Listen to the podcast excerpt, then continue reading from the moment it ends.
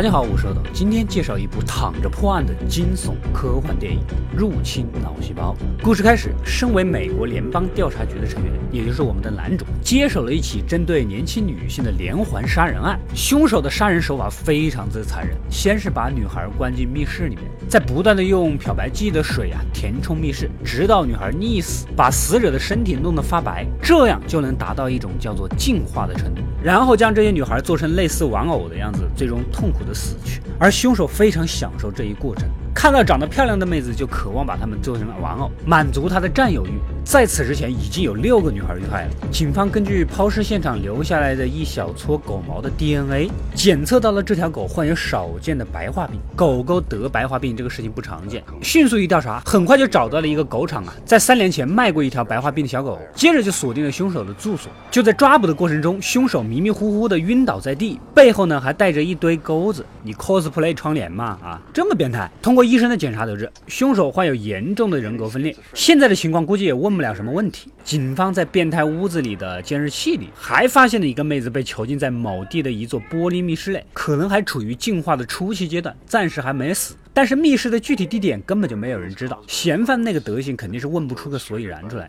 情况是万分紧急啊！一旦时间一过，这间全自动的密室就会注满水。这么漂亮的妹子死了，真的太可惜了。而且我们的男主必须要保障每一个人民群众的财产和生命安全。目前情况来看，靠变态自己说出密室是不太可能的。因此，FBI 想到了正在进行临床精神项目研究的女主，他们研究的是依靠高科技连接技术进入到人体的大脑。直接就从对方的大脑里面获取想要的信息。不过因为还在试验阶段，所以 bug 呢还是比较多的。但是受害妹子那边情况十分紧急，赶鸭子上架也要试啊。经过专家组的协商，大家选出了最合适的人选进入凶手的大脑，寻找人质地点的信息。所以这个艰巨的任务就毫无疑问的落到了我们女主的身上。稍微调整一下，就准备开始了。进入大脑之后，女主遇到一个小孩儿，这个小孩儿是又害怕又切身。原来呀，这个小男孩就是凶手小的时候。墙上的指针一到，小男孩突然推开女主，瞬间下面的一匹马呢就被切成了肉片。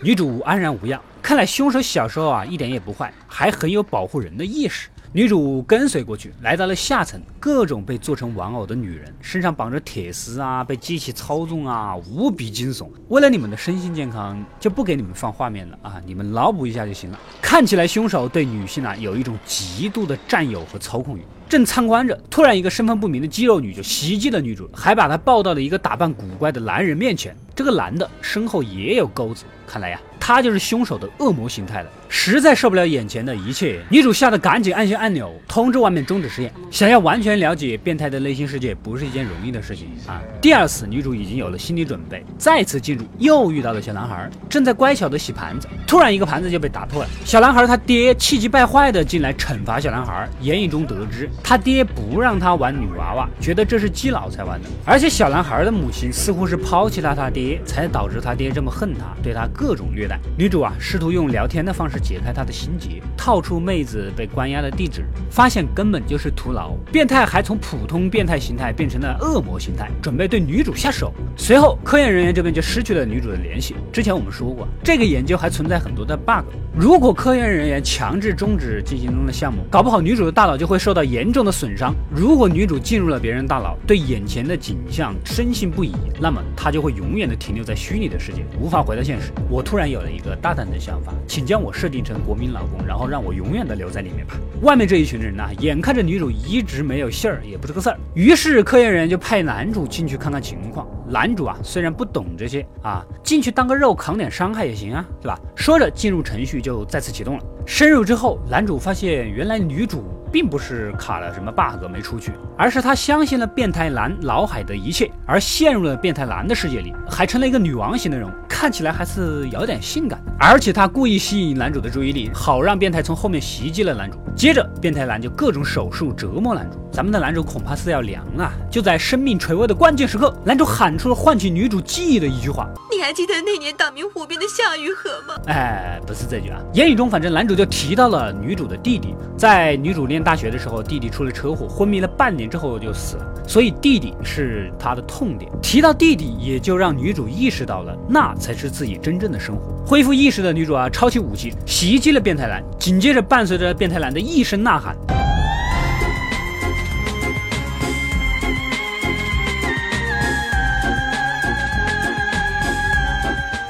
女主和男主都回归了正常状态。此时，旁边的小男孩啊再次出现，估计是刚才的那一声嘶吼，单纯的一面呢又回来了。男主已经得到了关押地点的线索了，拉着女主就赶紧离开。可女主不愿意小男孩被恶魔占有。不过还是被男主给强行拉回了现实。男主赶紧出去救人，而我们的女主不顾其他科研人的阻拦，决定逆转实验，让凶手进入她的大脑，然后用爱感化他。在女主的内心，果然是一片纯洁无瑕，除了气温低了一点，背景假了一点，其他还好。小男孩呢，也袒露出了内心的一切。原来呀，他所谓的暴力行为，是因为在小的时候救了一只鸟，他知道父亲发现这个鸟后啊，会虐死这只小鸟。所以他主动淹死了这只鸟，对他来说何尝不是一种解脱呢？啊，估计这也就是开启了他杀人的大门。正聊着，天空突然变得黑暗，邪恶体又出现了，这意思是要来争夺小男孩的控制权了啊！当然了，女主也不是好惹的，变身女王直接几标枪就定住了恶魔，因为这是在女主的脑海里，在她的世界她做主。用事实和行动证明了倒插门的男同胞一般都过得有点憋屈。女主掏出了大宝剑，直接就插死了恶魔。可小男孩也受到了同样的伤，看来杀死恶魔，小男孩啊也得死。女主不忍心小男孩就这样，决定亲手将小男孩淹死，永远的留在自己充满爱的世界。这样一来呢，现实中的变态呢也就彻底的死去。最终囚禁的妹子呢也及时得到了救援。故事到这里就结束了。凶手啊，其实也很可悲的。他最初杀第一只鸟的时候，目的就是单纯的想救他。他也是暴力家庭下的一个极端的悲剧。你要问这个现实世界里面有没有这样的悲剧，我估计是肯定有的。我们有句古话说得好，“棍棒之下出孝子”。我觉得这句话太冠冕堂皇、道貌岸然。这句话最简单、最直白、最深度的翻译就是“棍棒之下最省事儿”。快快订阅微信公众号“饿得归来了”，获取第一时间的节目更新和别人不知道的福利。我们下期再见。